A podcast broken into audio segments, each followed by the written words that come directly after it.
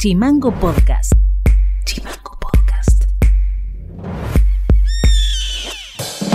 Hola, ¿cómo están? Mi nombre es Federico García y este es el resumen informativo de este jueves 10 de septiembre.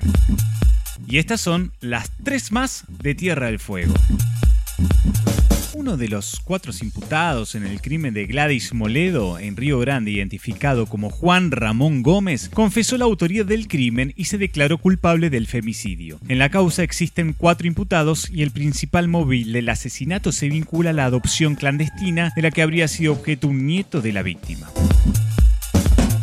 El Consejo Deliberante de Ushuaia le dio dictamen de la Comisión de Ambiente al proyecto de la ONG A Limpiar Ushuaia, que prevé eliminar de la venta de las farmacias de la ciudad los hisopos de plástico. La iniciativa prevé el reemplazo de este tipo de elementos por materiales como la madera. El asunto será tratado en la próxima sesión. La legislatura aprobó en sesión especial una reforma del reglamento interno de la Cámara. La sesión inició con algunas horas de demora por el corte del servicio eléctrico en la zona del centro. Además, definieron que a partir del 6 de octubre comenzará a analizarse con los funcionarios provinciales el proyecto de presupuesto 2021. Es por eso que entre la semana próxima y principios del mes que viene se realizará la próxima sesión ordinaria. Claudia Fernández, presidenta de la Cámara de Comercio de Ushuaia, nos da un panorama de la situación de los locales en esta ciudad. En realidad es una situación muy difícil. Los comercios no hemos podido romper el techo del 30% de las ventas. Esto se hace cada vez más difícil para sostener los puestos de trabajo.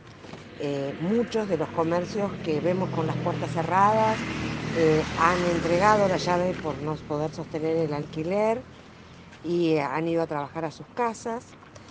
Mandal Editorial. Las contradicciones en política pueden tener varias revelaciones, las que son válidas y otras que son dudosas. Las primeras se dan cuando alguien dice lo contrario y luego toma otra idea por un argumento del adversario que puede ser más significativo. O maduró algo que no había hallado al principio y bueno, se puede contradecir. Vaya honestidad en reconocer dicha contradicción.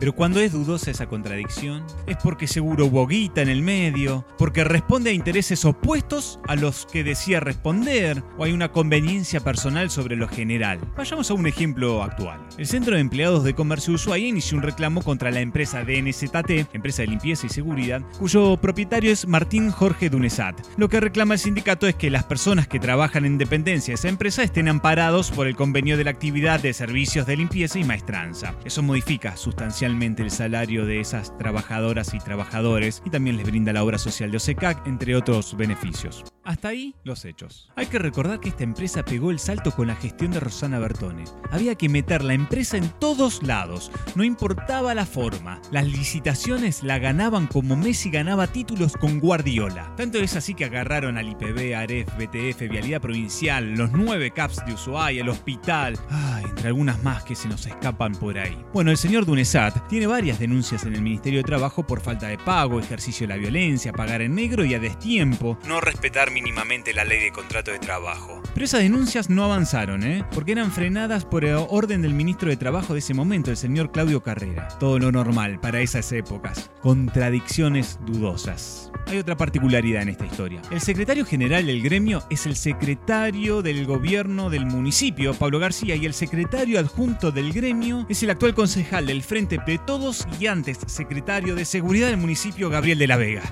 llegué. Aquí comienzan las contradicciones dudosas, porque lo que pasa es que la misma fuerza que pone el SECU en este reclamo, solicitándole al gobierno que interceda, se le reclama que pongan ese esfuerzo en los despidos que sucedieron en la Anónima y en diferentes comercios. Recordemos que es el mismo sindicato que firmó a la baja de salarios de sus representados cuando el decreto presidencial era claro que eso no era necesario. Pero prefirieron guardar esa energía para poner en jaque a la salud, casi parando la atención de los CAPS y poniendo en riesgo los materiales que se acumulan en el Ministerio de Salud de la provincia que son destinados para el COVID-19, lo que les significó al sindicato una denuncia penal por parte del actual gobierno provincial. En esta melange política local sabemos que debemos apoyar a quienes son los vulnerables en todo caso, que son las trabajadoras y trabajadores. Es por eso que se debe resolver el tema cuanto antes. Detrás de esto hay familias y las contradicciones dudosas de estos dirigentes la debe resolver la sociedad en su conjunto.